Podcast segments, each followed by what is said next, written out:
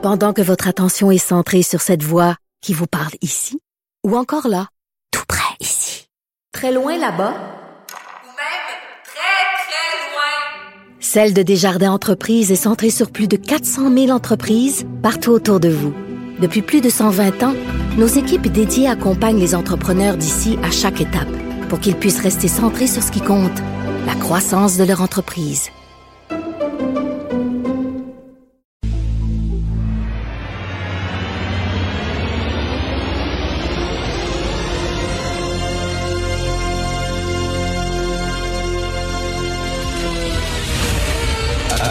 Attention, cette émission est laissée à la discrétion de l'auditeur. Les propos et les opinions tenues lors des deux prochaines heures peuvent choquer. Peuvent choquer. Oreilles sensibles s'abstenir. Richard Martineau. Martino. Un animateur pas comme les autres. Richard Martineau. Cube Radio. Bon mercredi tout le monde. Très mauvaise nouvelle pour le milieu de la culture, pour le milieu des arts. Si vous aimez les arts, le théâtre, vous savez, c'est, on va moins au théâtre ces temps-ci, ça va très mal, euh, la musique, etc. Les Kardashians auront pu leur show en 2021. Non, mais tu sais ça, pour le, milieu des, arts, le milieu de la culture, il y aurait pu le des Kardashians. Qu'est-ce qu'on va faire, mon Dieu? Moi, je comprends pas les shows de télé-réalité. J'ai jamais compris ça. Pour moi, c'est comme les ventes de garage. Sais, moi, je comprends pas les gens qui vont acheter des affaires dans les ventes de garage. Je dis toujours, j'ai assez de cochonneries chez nous. Je trouve bien pas pour acheter cochonneries des autres. C'est exactement la même affaire. J'ai assez de ma vie personnelle. là. Tu sais, les problèmes avec les enfants, la blonde, la vie quotidienne, etc. Tu sais, je commencerai pas à regarder la vie des autres. J'ai assez de ma vie à moi. là. Votre vie à vous, là, tu sais, les problèmes pis tout ça de Kardashian, je m'en sac. Bref, ils ont tiré à plug en 2021. Mon Dieu, qu'est-ce qu'on va faire? Est-ce que vous avez une job de bullshit? Est-ce que vous connaissez ça, les bullshit jobs? C'est Martin Grieber. Martin Grieber, c'est un anthropologue qui s'intéressait beaucoup à l'économie, qui est décédé euh, ces derniers jours. Et c'était lui qui était derrière le mouvement Occupy Wall Street. Vous savez, les gens qui allaient euh, à Wall Street, euh, qui s'assoyaient dans la rue pour manifester justement contre ce gros casino virtuel qui est devenu Wall Street. Euh, le capitalisme, à ses tout débuts, le capitalisme, c'était de produire des choses utiles que, dont les gens avaient besoin, que les gens achetaient. Euh, tu avais une business qui produisait des tables, qui produisait des chaises, qui produisait des choses concrètes. Maintenant, le capitalisme s'est rendu euh, des gens qui jouent au casino, là, qui, qui avec euh, des ordinateurs, puis qui font passer des chiffres, euh, des, de l'argent d'un pays à l'autre, etc. Puis ça, ça crée rien. Ça tourne en rond. Donc, lui, Martin Graeber, avait euh, parti le mouvement Occupy Wall Street. Et ce gars-là avait été est devenu célèbre avec sa, sa théorie des bullshit jobs. Alors, c'est quoi une bullshit job? C'est une job inutile, une job qui sert à rien, une job que si elle n'existait pas, il y a personne qui s'en apercevrait. Tu sais, euh, Martin Graeber disait, enlève tous les professeurs demain, là. La société bloque, tout arrête, là. Enlève les infirmiers et les infirmières demain, les ambulanciers, les médecins. Tout stop. Mais les bullshit jobs, c'est que tu les enlèves, puis rien qui tombe. Tu sais, comme un- quand tu fais des constructions, des fois, avec des blocs, quand tu es jeune, tu fais des constructions avec des blocs, puis tu peux enlever un bloc, puis la, la structure que tu as faite, elle tombe pas. Donc, ce bloc servait à rien.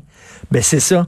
Il dit toutes la- les, les jobs de middle management, dans les bureaux, les gestionnaires, le middle management, les sous-directeurs, les directeurs, les VP, les sous-VP, les affaires.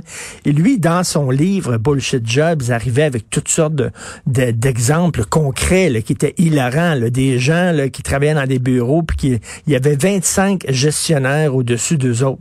Ils savaient même plus à quelle porte cogner, euh, à qui envoyer un courriel ou tout ça. Tu sais, des, des gestionnaires. Ben, le système de santé, vous avez vu, l'organigramme du système de santé, c'est gigantesque. C'est tellement gros que ben, il y a peut-être des. On sait même plus combien de fonctionnaires travaillent exactement là-dedans. là. On sait même plus. Puis il y en a tellement, tu sais, c'est comme. euh, je dirais, c'est comme quelqu'un là qui souffre d'obésité morbide. Tu, lèves un pli, là, puis tu, découvres des choses. c'est ça, là, la structure là, est tellement énorme. Tu lèves un pli de cette structure-là, puis tu découvres trois, quatre fonctionnaires qui foutent rien qui foutent rien dans leur, dans leur bureau et tout ça. Donc, lui, il disait bullshit jobs. Martin Graeber, allez, allez pitonner là-dessus. C'était un gars extrêmement intéressant et malheureusement, il est décédé euh, cette semaine. Euh, Sophie Durocher, ma conjointe, écrit sa chronique sur un nouveau prix de la SOCAN. Vous savez, SOCAN, c'est euh, le prix pour les auteurs, compositeurs, interprètes les auteurs-compositeurs. Donc, il y a un nouveau prix pour la SOCAN, le prix de la musique noire canadienne. Le prix de la musique noire. Donc, on va donner un prix au meilleur compositeur de musique noire, il faut que tu sois noir, et au meilleur parolier de musique noire, il faut que tu sois noir, et le jury, ça va être rien des noirs qui vont décider de ça. C'est quoi de la musique noire? C'est qu'est-ce que c'est quoi de la musique noire? L'autre jour, j'étais dans mon auto, j'écoutais la radio, j'ai pris congé de Cube et j'écoutais de la musique classique. Ça me calmait dans les rues de Montréal de besoin des fois d'être zen à ton volant. Et il y avait une pièce musicale qui était vraiment magnifique. Et là, j'attendais pour qu'on dise qui est le compositeur de ça. Et là, on dit c'est Florence Price. Florence Price, une femme. D'ailleurs, dans le milieu de la musique classique, des femmes compositrices, c'est quand même assez rare. Donc, je suis allé chez moi, puis j'ai pitonné. Florence Price, ben, c'est une afro-américaine. Elle est née à Little Rock, Arkansas, la ville de Bill Clinton, en 1887, et c'est la première afro-américaine qui a composé des symphonies et qui, euh, qui voyait ces symphonies euh, jouées par des orchestres un peu partout aux États-Unis. C'est de la musique classique. C'est de la musique noire? C'est noir. Elle fait de la musique classique, là. Tu sais, ça pourrait être juste Tchaïkovski, Chopin, euh, Mozart, ça pourrait être n'importe qui, là. Alors, j'écoutais ça, j'avais aucune idée. Est-ce que, tu sais, c'est quoi la musique noire? Il y, a des blancs qui font du, euh, R&B.